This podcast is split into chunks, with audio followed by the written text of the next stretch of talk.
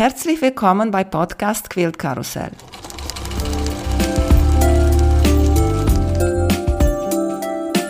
Mein Name ist Emanuela Jeske. Ich möchte euch in die wunderschöne Welt von Quiltern und Patchwork entführen. Heute dabei bei Podcast Quilt Karussell Steffi Treu von Quiltwerke. Hallo Steffi, wie geht's dir? Hallo, hallo Emanuela. Ja, mir geht's soweit gut. Freut mich sehr, dass du dabei bist. Du bist eine der Superstars bei Deutsche Quilting, kann ich sagen. Ja, ähm, ja, ich bin, glaube ich, ich habe das Gefühl, ich bin gerade ein bisschen omnipräsent. Das macht mich aktuell selbst ein bisschen verlegen, weil ähm, so viel auf einmal gerade läuft ich sehe das noch gar nicht so. Ich bin immer noch so ein bisschen, es gibt so ein paar ältere Quilter, bei denen bin ich selber so ein bisschen, ich glaube, im Englischen sagt man awestruck, wenn ich dann äh, irgendwie mit denen mal zu tun habe. Ich würde mich da jetzt noch gar nicht so einreihen. Aber ja, in, im letzten Jahr kam ziemlich viel irgendwie von mir so ja raus quasi an Produkten und Schnittmustern. Erzählt uns aber bitte erstmal, wie hast du mit Nähen und Quiltern angefangen? Vor ungefähr zehn Jahren kann man sagen, also ich glaube, das erste Mal eine Nähmaschine eingefädelt habe ich schon, äh, schon, das ist schon was länger her, da, da war ich glaube ich ungefähr 20. Das hat die Mutter meiner besten Freundin mir damals gezeigt und dann konnte ich gerade ausnähen. Aber ich habe mich nie so richtig rangetraut, irgendwas zu machen. Ja, vor ungefähr zehn Jahren habe ich dann mal ein Schnittmuster aus einem englischsprachigen Buch für eine kleine Handtasche ausprobiert. Ich habe es einfach mal gemacht und dann war es tatsächlich auch zum Schluss eine richtige Handtasche. Das konnte ich dann selber kaum fassen und dann äh, hat mich so ein bisschen gepackt. Ja, und ich weiß gar nicht mehr, wie ich auf das Thema Quilt oder Patchwork so richtig gekommen bin. Ich weiß, ich hatte ein Buch, äh, ich glaube, das ist das erste Buch von der Elizabeth Hartman damals gewesen. Ähm, und damit habe ich dann, habe ich es dann einfach mal ausprobiert und es hat funktioniert und dann, ja, dann äh, hat das Fieber mich quasi gepackt. Also seitdem ist auch nicht weniger geworden, sondern eher mehr. Hm, ja, das sind jetzt ungefähr neun, neun oder zehn Jahre, würde ich sagen. Hm. Ich glaube, viele kennen dich auch von deiner Kooperation mit Barbara von Das mache ich nachts. Das hat letzten Herbst angefangen. Ich hatte die Barbara kennengelernt durch ein Event vom Kultkollektiv.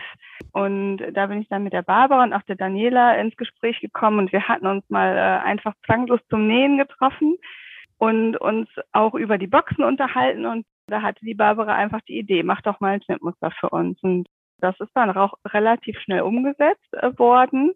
Letzten November 2020, genau, habe ich das erste Schnittmuster-Set gemacht für die Barbara und irgendwie kam dann immer mehr dazu ja, es macht auch echt Spaß. Also ich mache die wahnsinnig gerne.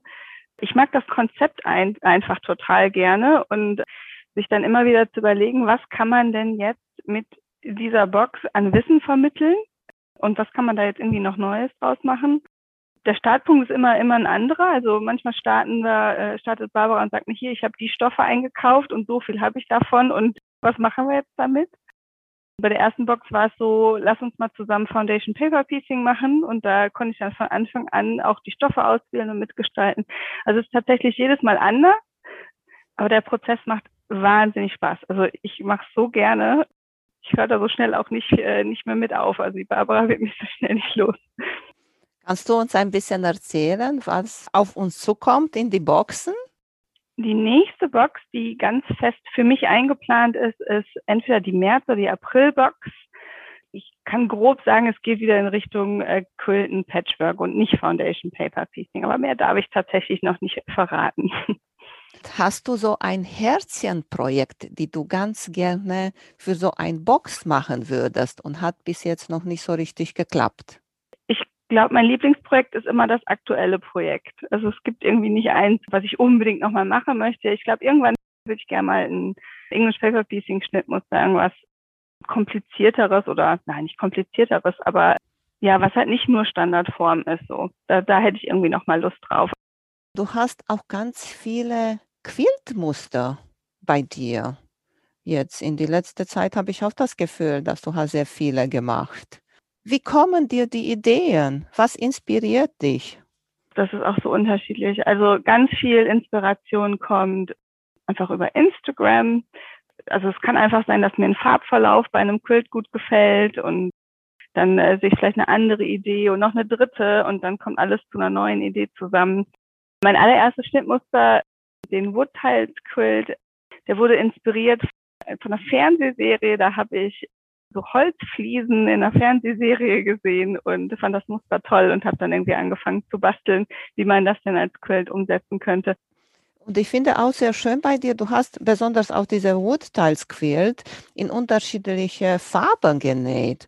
Und das ist auch sehr schön, weil manchmal zum Beispiel vielleicht sieht man so ein Quilt, sagen wir in Rot, Orange, gelbe Farbe und die sind gar nicht meine Farben. Und ich kann mir das auch vielleicht schwer vorstellen, wie würde das, sagen wir, in Blau und Grün, weil da sind meine Farben, aussehen. Und du zeigst uns ein paar Quills und habe ich auch bemerkt, du nähst die selber in mehrere Farben, genau um das zu erleichtern und zu zeigen, schau mal, das Quilt würde so aussehen in andere Farben. Ja, ich glaube, das macht mir tatsächlich, wenn ich, wenn ich Schnittmuster von anderen Leuten nähe, dann macht mir am meisten Spaß zu überlegen, okay, wie kann man das jetzt nochmal anders interpretieren, das Schnittmuster, wie kann man da jetzt nochmal eine andere Optik oder manchmal, wenn man zum Beispiel Farben umdreht, ne, man hat einen hellen Hintergrund, ein dunkles Muster und man dreht es mal einfach um. Der Effekt kann so groß sein, es macht mir total Spaß, genau damit zu spielen. Und das ist so mein Lieblingskreativer Prozess, glaube ich, oder mit einer meiner Lieblingsprozesse. Und das würde ich halt gern, möchte ich halt gern zeigen dann, ne, wenn ich ein eigenes Schnittmuster rausbringe, dass ich so ein bisschen die Möglichkeiten aufzeige, hey, magst du vielleicht mehr Solids oder Unis oder ruhigere Stoffe oder eher wilder und dreh doch mal hell und dunkel um.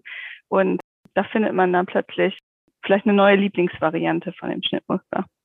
Welche Stoffe sind deine Lieblings? Unis oder gemusterte? Oh, das ist so schwer. Das ist wie Lieblingskinder, ne? Man hat ja kein Lieblingskind. Die sind so unterschiedlich. Ich habe ganz lang nicht mit äh, Unis gemacht, aber das habe ich im letzten Jahr, also 2020 würde ich sagen, habe ich meine Liebe für Unis entdeckt und mag total, wie modern es aussehen kann, wenn man einfach mit Unis näht.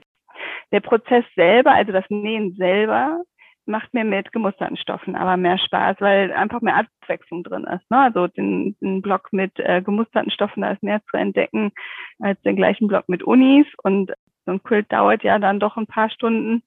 Dann immer mit den gleichen Stoffen ohne Muster zu nähen, finde ich nicht ganz so spannend wie mit gemusterten Stoffen. Hast du auch einen Lieblingsdesigner? Ja, also ich mag Amy Sinibaldi Stoffe total gerne. Die Optik, die ganz ursprünglichen Konten und Stilstoffe fand ich super. Ich weiß gar nicht, ich mag die Speckled Serie unheimlich gerne. Ich mag sehr gerne so Basics, die ein bisschen Textur haben. Also wie halt Speckle, ne? Die geben einem Quilt so, so ein bisschen Bewegung, ein bisschen Tiefe. Das mag ich total gerne. Ach so, und Rifle Paper Co. Ich glaube, das merkt man auch. Also ich liebe die Rifle Paper Co. Stoffe sehr. Und wie designst du ein Muster? Machst du auf Papier oder in Computer? Ich habe mir letztes Jahr EQ8 zugelegt und äh, manchmal gehe ich einfach direkt da rein mit einer Idee und starte. Oft skizziere ich aber auch einfach so vor mich hin und dann irgendwann geht das dann, kommt es dann quasi ins Programm.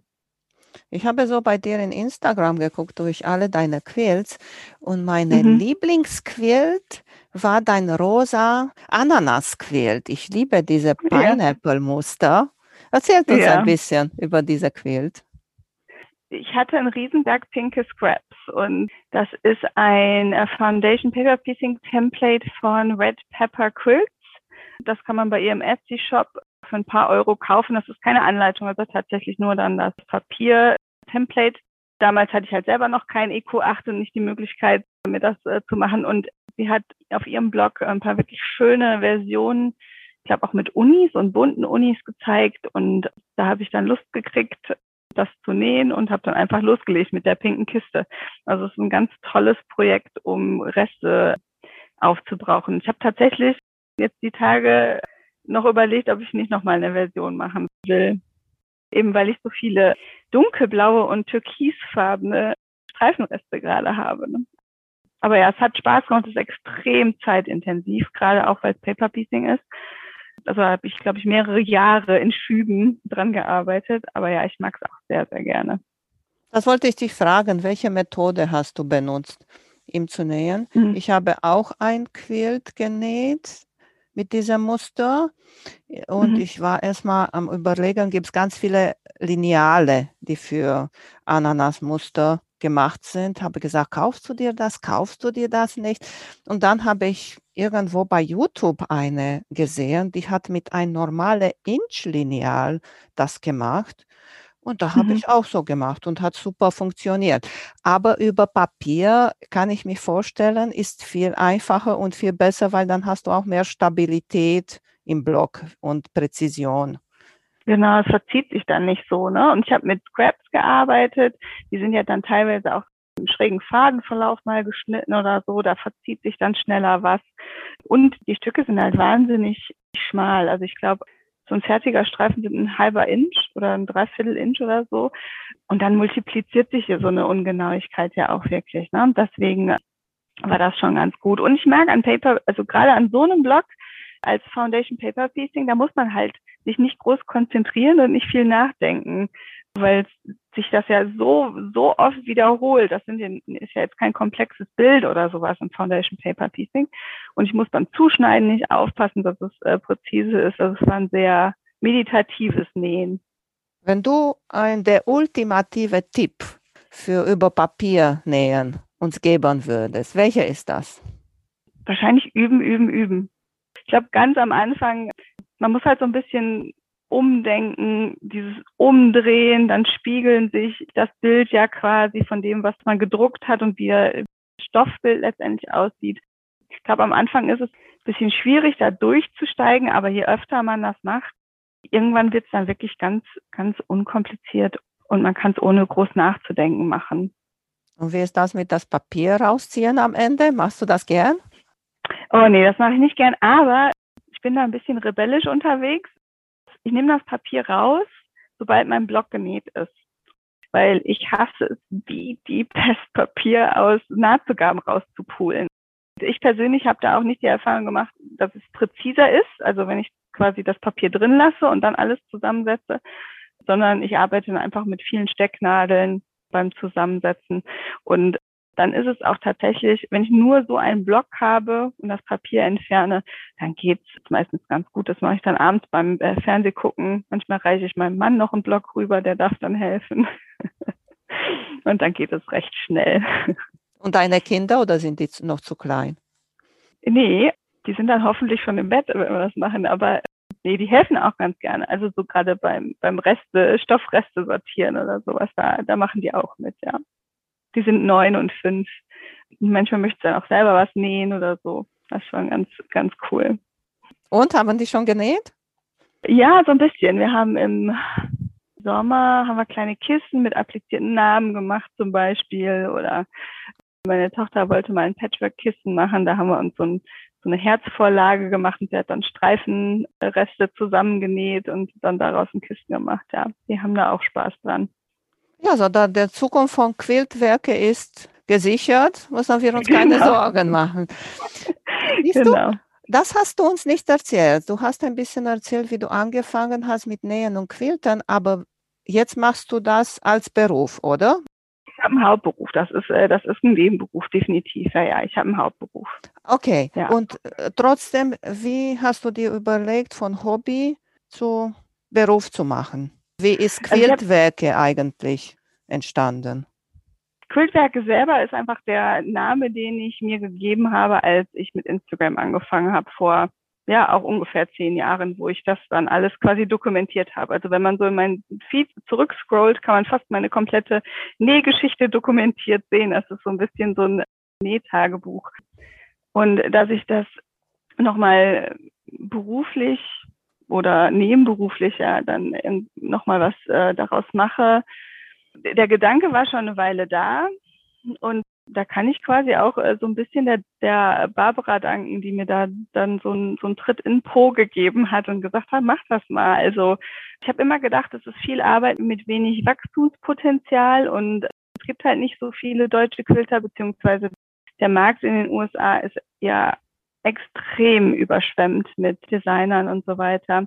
Und lange Jahre habe ich auch einfach nicht das Gefühl gehabt, dass das, was ich mache, noch nicht gut genug kann. Also mir ist da ein, ein relativ hoher, großer, ja, ich nenne es mal Wissensvorsprung wichtig. Also dass ich schon recht viel Erfahrung habe, damit ich auch weiß, wovon ich rede. Also ich mag überhaupt nicht über irgendetwas reden oder irgendwas vermitteln wollen, wenn ich selber mir unsicher bin. Mittlerweile habe ich in ganz vielen Dingen Routine und da traue ich mir dann auch zu, gut Tipps geben zu können und das, äh, das Wissen weitergeben zu können. Und ja, und dann habe ich, wie gesagt, mit den Boxen und so weiter mit der Barbara darüber gesprochen und die hat gesagt, nee, mach das mal. Also was hast du denn zu verlieren? Probier's doch einfach aus. Und ja, dann habe ich es ausprobiert und tata, jetzt sind wir da. Also mir war auch zum Beispiel überhaupt nicht klar, dass ich einen Online-Kurs aufnehmen würde. Wenn man das mal so rekapituliert, ich habe mich mit der Barbara getroffen letztes Jahr im August. Die November-Box haben wir zusammen gemacht und dann kam das erste Schnittmuster, glaube ich, Anfang diesen Jahres raus.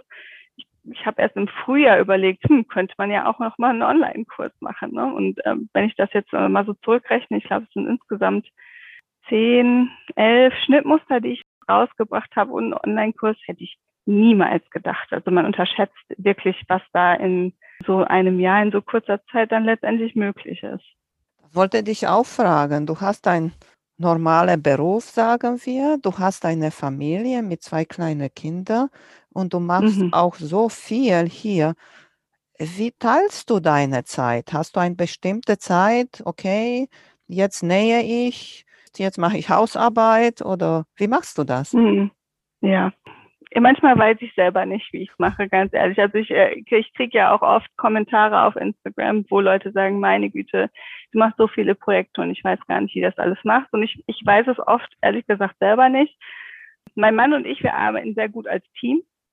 Es ist nicht so, dass mein Mann arbeiten geht und ich mache alles zu Hause. Wir gehen halt beide arbeiten. Ich arbeite weniger Stunden. Also ähm, ich bin Teilzeit beschäftigt. Das heißt, ich übernehme schon auch mehr, aber äh, mein Mann bleibt auch zu Hause, wenn die Kinder krank sind oder geht mit denen zum Arzt oder die sind gerade unterwegs und kaufen neue Rucksäcke für die Kinder. Ne? Also der ist da auch sehr präsenter Papa und räumt auch die Spülmaschine aus oder kocht mal Abendessen. Das äh, haben wir uns, glaube ich, ganz gut aufgeteilt. Und er unterstützt mich zum Beispiel auch bei digitalen Dingen. Ne? Also die Plattform hat er da noch gebaut und so. Also das hilft, wenn man da äh, jemanden hat, der da genauso motiviert ist auch und Lust zu hat wie man selber. Dann bin ich grundsätzlich jemanden, der jemand, der nicht gut nicht nichts tun kann. Also ich mache eigentlich immer etwas. Vor allen Dingen nähe ich immer etwas. Das hat sich auch über die Jahre so entwickelt. Ich habe irgendwie erst nach ein paar Jahren festgestellt, was ich da überhaupt mache. Also warum ich das mache. Für mich ist Nähen und Quilten der perfekte Weg zum Runterkommen. Also so wie andere sich irgendwie hinsetzen und eine Zeitschrift blättern oder einfach nur mal einen Tag vielleicht auf dem Sofa verbringen. Das kann ich nicht gut, dann dreht sich mein Kopf, dann kommt die To-Do-Liste wieder und ich denke an, ne, an den Haushalt oder so. Aber ich kann mich gut an die Nähmaschine setzen oder irgendwie was zuschneiden und wenn ich Glück habe, es läuft gut und ich komme da so ein bisschen, man sagt, ich glaube, Flow ist da so ein, so ein modernes Wort, dann, dann fühlt sich das für mich auch wie so ein halber Tag Urlaub an. Ja, und deswegen nähe ich tatsächlich viel, durch die viele Übungen dann auch ziemlich schnell. Und dieses Jahr war es aber, ich muss echt zugeben, dieses Jahr war es zu viel. Also ich, ich merke das auch, äh, bei mir sind die Akkus ganz schön leer. Ich habe jetzt mit der Oktoberbox fünf von zwölf Boxen gemacht mit der Barbara, Quiltwerke hochgezogen, die Pandemie mit Homeschooling. Und mein äh, Hauptberuf ist auch tatsächlich nicht so ganz ohne. Ich habe jetzt schon mir fest vorgenommen, also deswegen auch erst die nächste Box im April und äh, nach dem Kurs werde ich auch so ein bisschen digital mal eine Pause einlegen. Also ich muss mal wirklich einen Gang runterschalten. Es ist tatsächlich tatsächlich zu, zu viel gewesen dieses Jahr. Na, da musst du aufpassen, klar. Und ja. du hast auch über deinen Mann erzählt, dass er unterstützt dich, besonders bei Technik, bei Computersachen. Macht er ja. auch, näht er oder schneidet er oder ist er mit Rat da, wenn du eine Farbe oder bist etwas nicht sicher? Fragst du ihm? Ja, schon. Wobei er, er dann, also er lächelt und nickt so, ne? Also er hat auch Ideen und bringt die mal ein. Ist ein super Kulthalter. hat ein großes Talent für Fotografie, also das hat er schon sehr, äh, sehr oft und macht er schon sehr lange Fotografie und ich habe auch, auch wirklich viel von ihm gelernt, perspektivisch, Licht, Komposition und so weiter. Das heißt, wir gehen dann zusammen Kultfotos machen. Meistens bin ich tatsächlich der Halter und er fotografiert und bearbeitet und so, ja. Das ist auch schön, weil vielleicht äh, du bist so gebunden mit deinem Quilt, weil du hast daran so viel gearbeitet und vielleicht siehst du ihn in ein bestimmter Hintergrund oder auch bei Fotos und dann kommt ein Mann, der ist ein bisschen neutral zu dem Quilt und setzt ihn andere in die Szene. Kann ich mir auch vorstellen, ist auch eine gute Idee.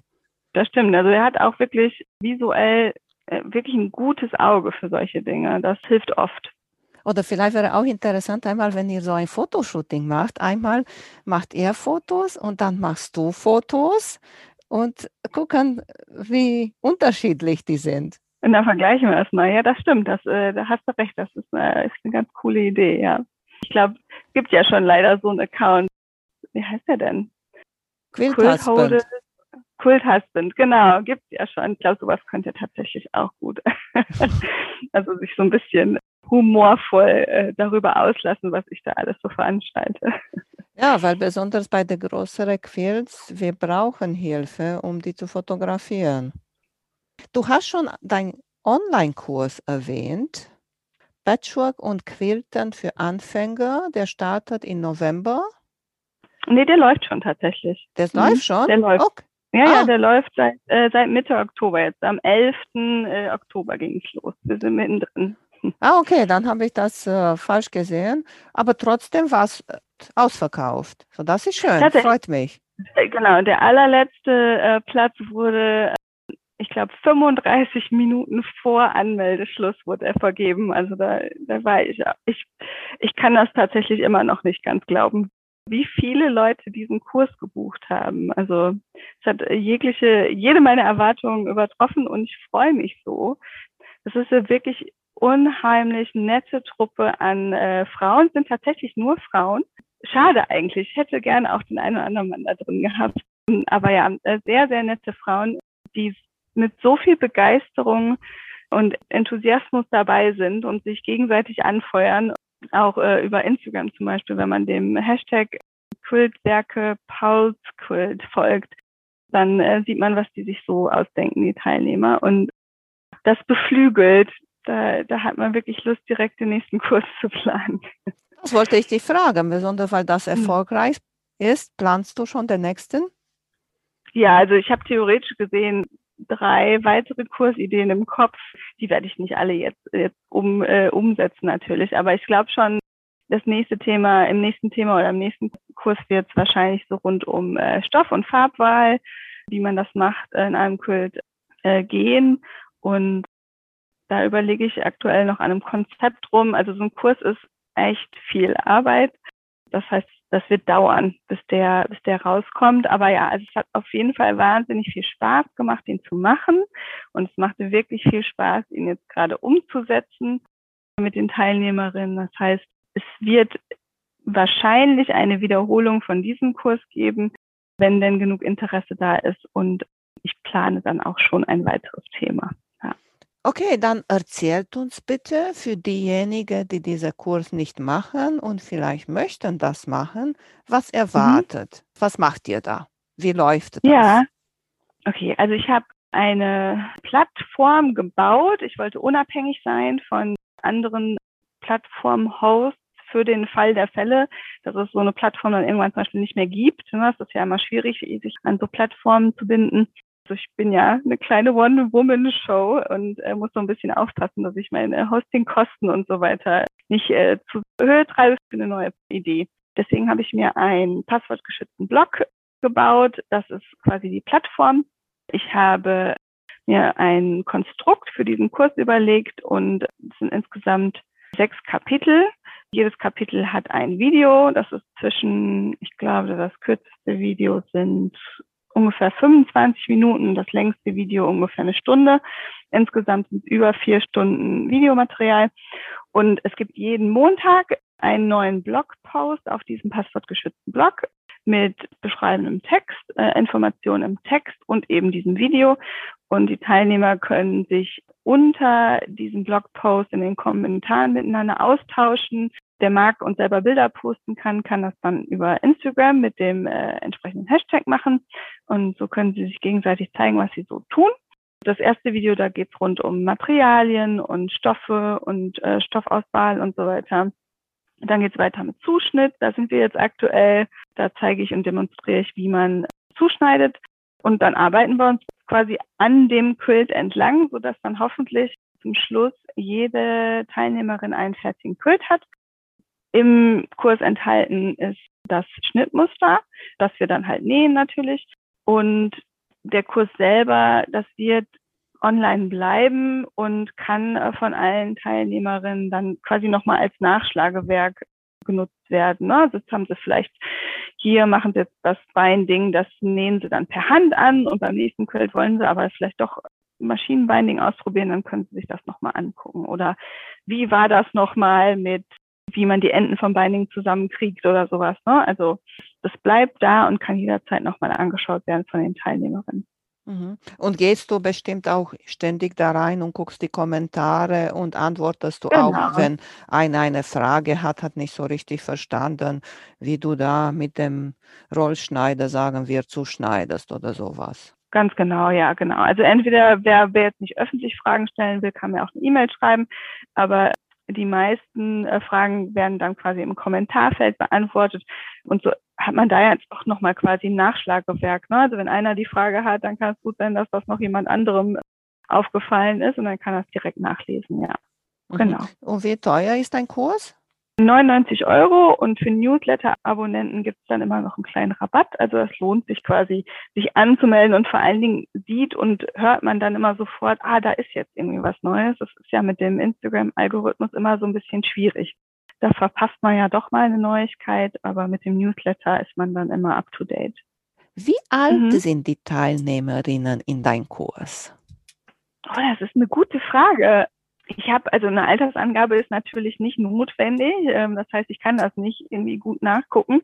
Aber mein Eindruck ist, dass es sehr gemischt ist tatsächlich. Also von Omas, die für ihre Enkel Quilts nähen, die vielleicht auch schon seit 20 Jahren nähen, aber sich noch nie an Kult gewagt haben oder das letzte Mal vor 15 Jahren irgendwie gekultet haben und jetzt aber gerne nochmal so ein bisschen so einen Refresher quasi machen wollen, zu auch wirklich sehr jungen Frauen, die Spaß am Nähen gefunden haben und sich da jetzt gerne in das Thema Kulten einarbeiten wollen. Also wirklich sehr gemischt, aber auch ne, nur Frauen tatsächlich. So mhm. schade, wir brauchen mehr Männer, die kulten. Jetzt möchte ich eine nicht so schöne Thema ansprechen. Bin gespannt, okay. was du dazu sagst. Habe ich dir gar nicht erzählt, dass ich darüber sprechen möchte, weil ich habe das heute Morgen entdeckt bei dir. Ist sogar bei dir ein Instagram in Highlights. So, es ist da. Das heißt Quilt Surgery oder Quilt OP. Als ja, ich das gesehen habe, habe ich richtig geblutet sozusagen, weil ich würde so etwas nie im Leben machen. Was du da gemacht hast. Erzähl bitte, was du da gemacht hast.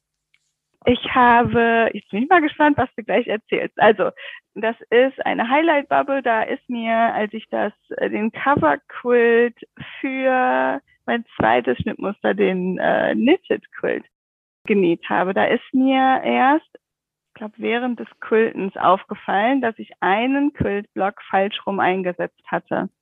Und äh, dann habe ich den quasi rausgeholt, wieder diesen Block und ja, habe den Quilt quasi operiert und habe den Block rausgenommen und wieder neu eingesetzt.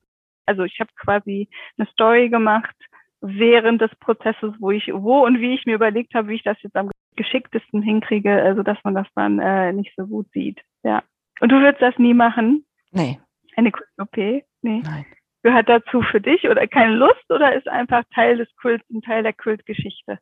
Ja, genau, es ist passiert und ja, ich weiß es nicht. Ich habe das auch nicht so richtig mit deinem Quilt angeschaut am Anfang, wie das mhm. ausgesehen hat. Ist lustig, weil wir sprechen auch darüber in meiner Folge 50 und habe ich da erzählt, dass eine berühmte Quilterin ist das passiert und jemand mhm. andere hat ihr das gezeigt. Pass mal auf, das ist ein Block umgedreht. nachdem ah. Quilt richtig fertig war, ja, und sie hat gesagt, was soll ich sagen, es bleibt jetzt so. Passiert, ja. Ich sag mal, ich bin so ein 80-20 Prozent Mensch. Kennst du das? Man sagt so, 80 Prozent der Arbeit schafft man mit 20 Prozent der Zeit. Und für die restlichen 20 Prozent, also quasi den Perfektionismus, braucht man nochmal 80 Prozent der Zeit. Ich habe meistens keine Lust, diesen kompletten Perfektion. Also die letzten 20 Prozent lasse ich gerne mal weg. Gleichzeitig gibt es aber auch manche Dinge, die mich dann doch so sehr fuchsen, dass ich sie dann doch irgendwie dann nochmal reparieren muss oder ändern muss oder so. Und das ist tatsächlich was. Also wenn so ein Quiltmuster verdreht oder ist oder sowas, das muss ich dann eher reparieren, ja. Aber wenn jetzt eine, eine Quiltlinie, also wenn ich ein Quiltmuster mache und da ist irgendwie mal was schief gegangen oder eckig oder zackig, obwohl es rund sein sollte, also das lasse ich. Also das, wenn man da drei Schritte zurückgeht, sieht man das eh nicht mehr und dann ist auch gut. Ich habe über diese 80-20 noch nicht gehört. Aber ich war einmal in so ein Nähwochenende und ich habe so Jelly Roll Streifen zusammengenäht. Ich wollte so ein Muster machen und ich weiß es nicht, wieso habe ich die falsch angenäht, die falsche Streifen da rein. Und mhm. habe ich gesehen, ich habe gesagt, oh nee, die ganze Jelly Roll Streifen wieder zu trennen, das ist 1,10 Meter naht. Ich habe gesagt, nein, das mache ich nicht. Das muss jetzt so reinkommen. Und eine meiner Freundinnen, die liebe Marianne, kam mhm. neben mir, hat sie sich da hingesetzt mit ihrem Nahttrenner und hat das für mich getrennt. Er hat gesagt, nee, das geht nicht. Ich würde dann wahrscheinlich eher den Streifen quasi zur Seite tun und mehr Ersatzstoff holen und das einfach neu nähen. So. Also auf Auftrennen hätte ich dann wahrscheinlich auch keine Lust, aber ich könnte es dann auch nicht so vernähen, dass es mich die ganze Zeit irgendwie visuell stört. Das würde auch nicht gehen.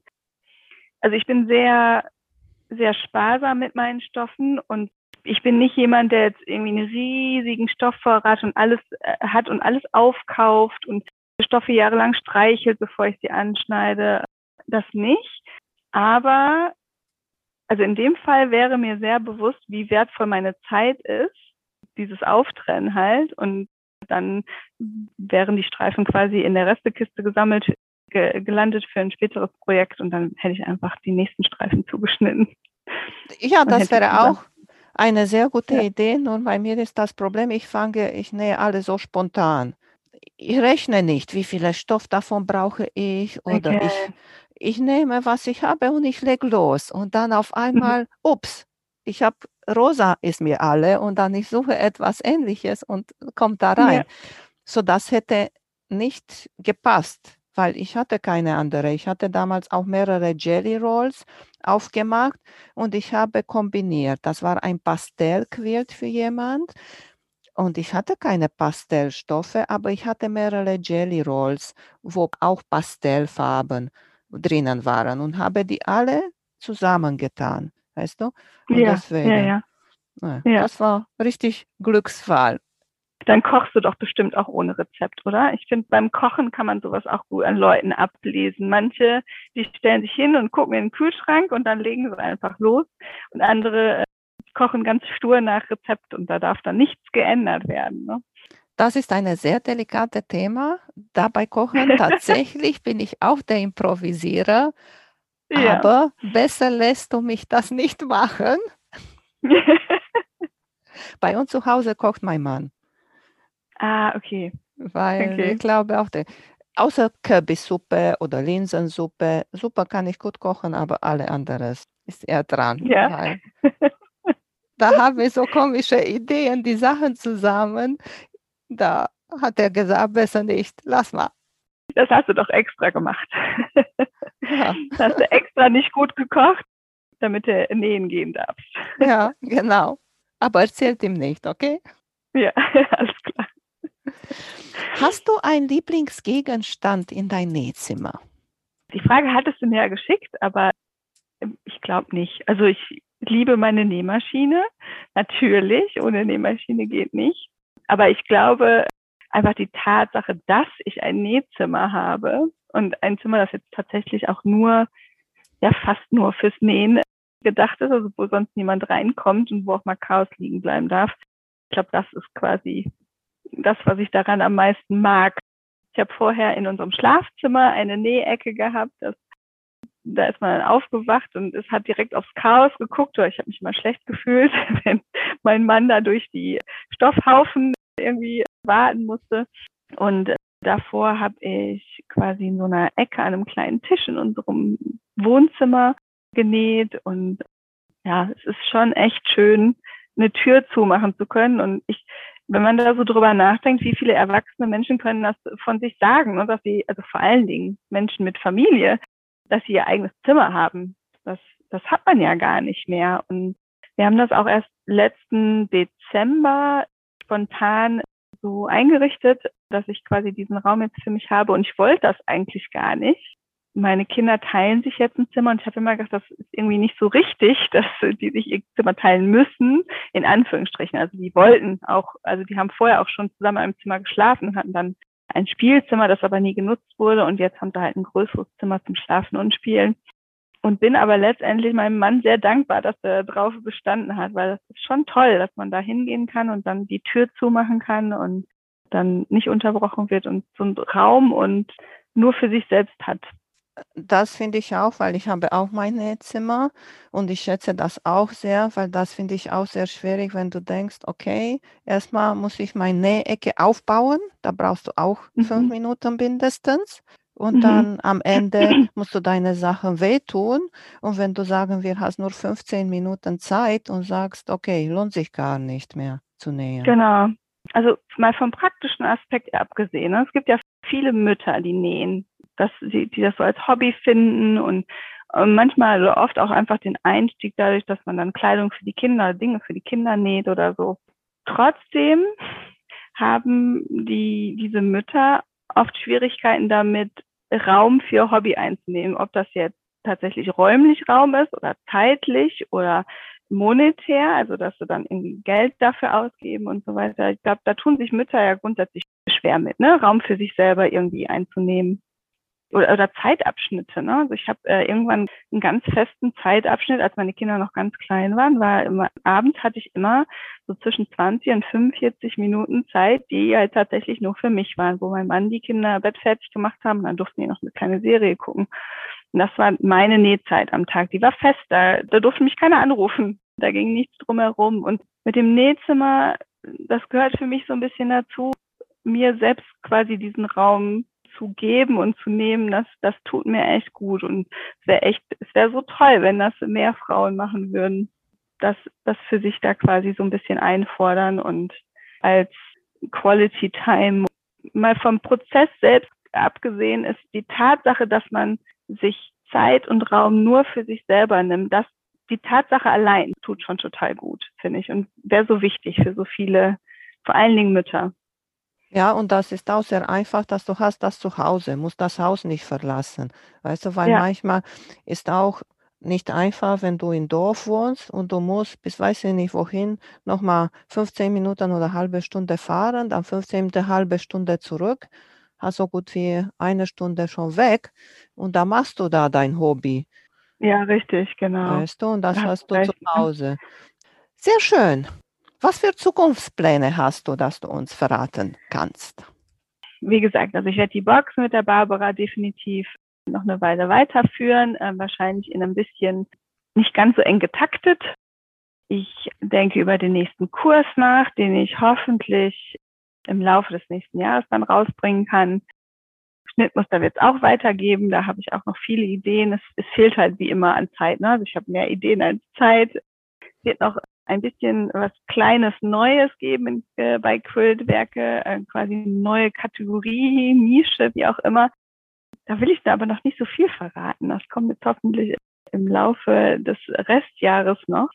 Also es bleibt jetzt erstmal noch eine Überraschung, aber ich bin auch grundsätzlich für alles offen. Also wenn noch Ideen, also der, der Kurs ist ja auch entstanden aus Fragen und Anfragen äh, von anderen Näherinnen und ja, wenn jemand etwas gerne möchte oder sich wünscht, dann darf er mir gerne schreiben und dann nehme ich das mit auf in den Katalog und dann mal schauen, was noch alles so kommt. Also das, was es gibt, wird es weitergeben und ja, und dann schauen wir mal. Noch etwas, was wir dich fragen. Ist ein Unterschied, ob du für Quiltwerke nähst oder für dich alleine? Ja, das ist tatsächlich kein einfaches Thema und ich glaube auch mit einem Grund, warum ich so lange gezögert habe, aus Kultwerke noch ein quasi Nebenjob zu generieren, weil ich sehr Angst davor hatte, diesen, diesen Ausgleich und zu verlieren. Ne? Also wenn man halt das Hobby zum Beruf macht, dann geht ja oft der Hobby-Effekt so ein bisschen verloren. Das ist tatsächlich Gott sei Dank nicht so. Also ich habe ganz viel Spaß an diesen ganzen kreativen Prozessen drumherum. Also wie macht man jetzt so ein Video? Wie gestalte ich das am besten, dass man es gut gut sehen kann, wie schneidet man Videos, wie launcht man so ein Online-Produkt. All diese Dinge, die sind halt jetzt dazugekommen. Die machen mir aber sehr viel Spaß. Und die Produkte und die Schnittmuster, die, die wachsen letztendlich aus meiner, ich sag mal, Hobby-Quiltwerke, Nähzeit. Also das sind dann Ideen, die ich ausprobiere. Und wenn das Potenzial hat, dann kann das vielleicht ein Schnittmuster werden. Also das greift tatsächlich ganz gut Hand in Hand da bin ich auch sehr dankbar für und hoffe, dass das auch so bleibt. Und hast du ein Muster, das du noch unbedingt nähern möchtest für dich? Ich mag diesen, kennst du diesen Schmetterling, diesen Sampler Schmetterling von Tula Pink? Den legt sie, glaube ich, jetzt neu auf. Den hat sie jetzt nochmal in ihren neuen Stoffen genäht. Da freue ich mich drauf. Also ich glaube, den werde ich definitiv nähen. Ich mag sehr die Dinge, die die Rachel Hauser von Stitched in Color, der Blog. Kennst du den Blog? Das ist ja auch so ein absolutes Original und den ich seit von Anfang an äh, verfolge ich ihren Blog und ich mag sehr ihre Stimme und ihre Art, Farben zusammenzustellen, Stoff zusammenzustellen und ihre Produkte auch. Und jetzt ein neues Quilt für sich selber quasi angefangen. Also so eine Art Selbstporträt im Quilt. Die Idee finde ich großartig. Also, also auf sowas hätte ich auch nochmal Lust. Ich mag alle Tiermuster, Tierschnittmuster von Elizabeth Hartman. Da habe ich auch schon ganz viele gemacht und das werde ich auch so schnell nicht aufhören. Da freue ich mich auf jedes neue Schnittmuster. Sonst fällt mir jetzt gerade nicht so viel ein. Was möchtest du denn noch unbedingt sehen? Ich? Ja. Ja, ich habe schon erzählt. Kennst du Feder Star? Ach so, doch, so, so ein klassischer Block, ne? So ja, ist ein klassischer Block. So Viele ja, Zacken, genau. hat viele halb hm, ja, Dreieck. schön, ja. ja. Habe ich letztens tatsächlich auch noch eine Inspiration gesehen, habe mir gedacht, oh, den könnte, das könntest du auch mal machen. Ja, finde ich ja. auch sehr schick, ja. Der, der ja, wäre cool. Mein Projekt, aber erstmal will ich hier nehmen, der letzte Zeit habe ich sehr viel gequältet und meine mhm. richtigen Patchwork-Projekte sind ein bisschen da liegen geblieben und die will ich hier erstmal alle zu Ende machen abarbeiten quasi den Richtig, Stapel, ja. richtig, mhm. weil ich bin auch so der Typ, wenn ich etwas anfange, ich muss das zu Ende machen. Ich mag nicht zwei, drei, fünf, zehn Projekte auf einmal ah, nähen. Okay. Ah ja, okay, das sind wir auch komplett anders. Ich habe äh, grundsätzlich immer einen ganzen, eine ganze Batterie an UFOs oder WIPs oder wie man sie nennen mag, da liegen und hüpfe immer von Projekt zu Projekt. Dürfen ja. aber auch nicht zu viele werden. Dann ist es auch ein bisschen überwältigend. Aber so so zehn habe ich eigentlich immer in, den, in irgendwelchen Kisten oh. liegen. Oh, nee, das wäre nichts für mich, weil dann ja. kommt auch bei mir Stress, weißt du, weil dann kommt die Entscheidung, ich habe zu viel mich zu entscheiden, als wir mhm. unsere Küche gemacht haben oder unsere Stube, weißt du, ich fand das total unmöglich, dass du kannst so viele Couchformen und Farben aussuchen. Ja, okay. Nee, mhm. ich finde, weniger ist mehr. Ja, weil jeder hat da irgendwie so sein, manche müssen ein Projekt von Anfang bis Ende durchziehen, manche haben 40, 50 Projekte da liegen und hüpfen. Ne? Also ich, ich habe halt für mich gemerkt, es gibt halt so eine bestimmte Anzahl, da werde ich dann auch irgendwie nervös, ist mir unwohl.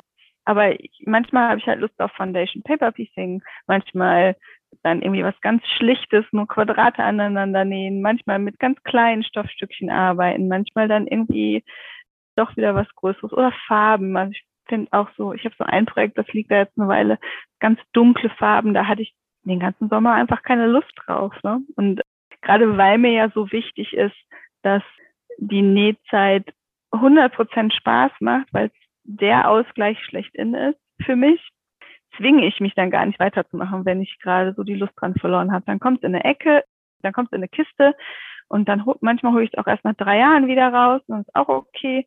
Und manchmal sortiere ich es auch aus und dann wird es halt nicht fertig genäht und verschenkt oder so, ist auch in Ordnung. Also da ist ganz viel, ich muss das immer nach Lustprinzip entscheiden. Nur wenn ich Bock drauf habe. Nur dann wird es gemacht, ansonsten nicht. Weißt du, apropos, dass du mit Aussortieren gesagt hast, ich weiß jetzt nicht mhm. wieso, hat mir YouTube so vorgeschlagen, ein Video, etwas mit Aufräumen. Und dann habe ich da reingeguckt, eine Basteltante war, so in diese okay, Richtung. Ja. Und was mhm. sie da gemacht hat, und das fand ich eine super Idee eigentlich, sie hat sortiert ihre Stempel, sie hat gestempelt. Und mhm. sie hat geschrieben, da auf dieser Verpackung von dieser Stempel, die Datum, wenn sie das benutzt hat. Ja, okay.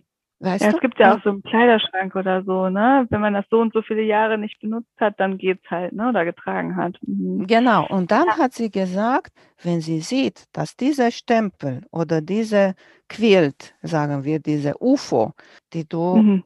vor zwei Jahren letzte Mal genäht hast, gebügelt hast, da drin, dann mhm. vielleicht ist schon Zeit zu überlegen. Zwei Jahre habe ich nichts mehr dran gemacht. Vielleicht ist gar nicht mehr mein Ding. Ja, kennst du die Marie Kondo-Methode? Ja. Ich finde, die kann man auf so viele Dinge übertragen. Und ich glaube, das ist auch wieder so eine Typsache. Für manche ist so eine zeitliche Begrenzung funktioniert total gut. Für mich ist eher, dass ich dann ganz bewusst entscheide, okay, möchte ich jetzt meine Zeit darauf noch aufwenden? Macht mir das noch Freude oder merke ich da so, so eine Motivation, Enthusiasmus, das jetzt irgendwie weiter anzugehen oder bin ich da eigentlich schon mit fertig? Und so sortiere ich dann letztendlich aus. Also ob es jetzt Stoffe sind oder Quiltprojekte oder egal, irgendwas anderes im Haus. Also ich habe einen Quilttop da liegen. Das liegt da seit acht Jahren. Das wird auch noch irgendwann mal gequiltet, aber weil ich da immer noch Freude dran habe und es mir immer noch gefällt, aber erstmal darf das da jetzt auch noch mal länger liegen. Und dann gibt es aber Sachen, dieses Projekt mit den dunklen Stoffen, was ich erwähnt hatte, da überlege ich tatsächlich, ob ich das nicht einfach aussortiere, weil ich da einfach fertig bin mental. Dann muss es auch irgendwie gehen und Platz für Neues machen. Also Zeit ist wertvoll, ganz, ganz, also gerade Hobbyzeit ist das so ein kostbares Gut und das möchte ich dann nicht mit Dingen verbringen, die mir keinen Spaß und keine Freude mehr machen. Ja, das ist richtig. Und ah, du musst eigentlich ihn auch nicht weggeben. Wieso sollst du ihn weggeben? Du nimmst ihn so, wie er ist. Und wenn mhm. ihr, er, sagen wir, ein Meter mal ein Meter ist, machst eine Babydecke davon, die andere Seite etwas total anderes, lustiges, schöneres und das war's.